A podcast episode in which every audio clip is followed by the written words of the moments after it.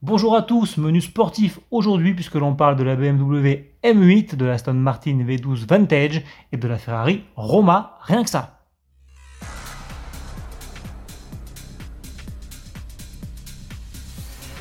Attachez vos ceintures, Auto Plus vous embarque pour un tour du circuit de Linas Montlhéry en BMW M8 compétition. Sous le capot du coupé, un V8 4 litres 4 turbo de 625 chevaux. Notre journaliste essayeur Cyril Biotto nous fait découvrir cette version ultra sportive de la série 8. Alors voilà, on est à bord de cette M8 coupé compétition et on va commencer par un petit coup de V8. C'est parti.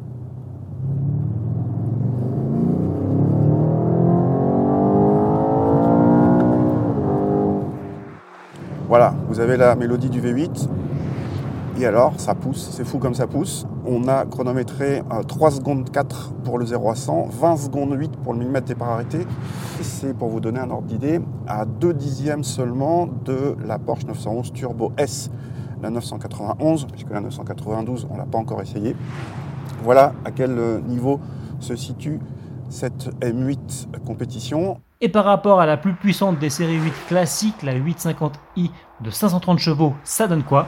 Pour la partie châssis, c'est forcément la même base, mais BMW a des réglages qui sont plus serrés, plus verrouillés. La voiture est, vraiment euh, monolithique, elle donne plus de sensations, elle fait plus score avec le conducteur, c'est assez remarquable.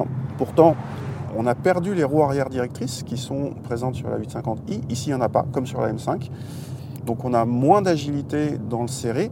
On sent juste le poids, un tout petit peu moins d'une tonne neuf. Quand on arrive sur le serré, il y a l'avant qui s'ouvre un peu, mais dès qu'on a réussi à faire accrocher l'avant, eh ben, ça passe fort, fort, fort en courbe.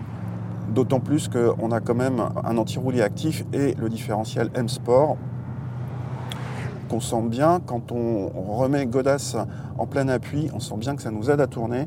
Ça, c'est vraiment très très agréable. Cette BMW M8 affichée à partir de 173 000 euros vous fait rêver. Alors retrouvez son essai en intégralité sur notre site autoplus.fr. Il y a un an quasiment jour pour jour, le carrossier italien Zagato annonçait deux nouvelles variantes de l'Aston Martin Vantage V12 Zagato de 2011, un coupé et un roadster.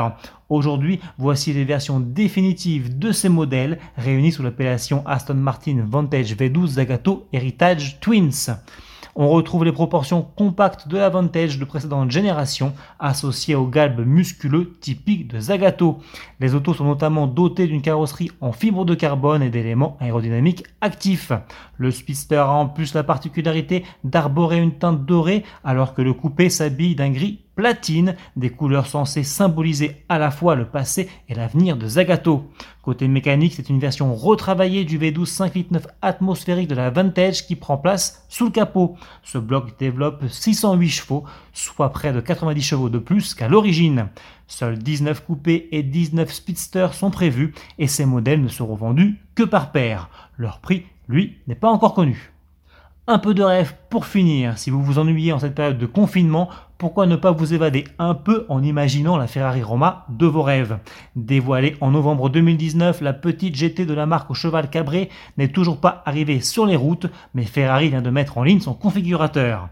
Comme de tradition, la première étape est le choix de la teinte de carrosserie parmi les 28 proposées. Il faut ensuite se décider pour le dessin des jantes et la couleur des étriers de frein. À l'intérieur, même casse-tête, 30 couleurs de céleri sont proposées, tout comme 3 types de sièges et 18 coloris de surpiqûre. Les possibilités sont presque infinies. Sauf sous le capot. Ici, seul un V8 3 litres 9 biturbo est proposé. Il envoie 620 chevaux aux roues arrière via une boîte à double embrayage à 8 rapports. L'aroma peut ainsi passer de 0 à 100 km/h en 3 secondes 4. Ne reste maintenant plus qu'à connaître le prix. Salut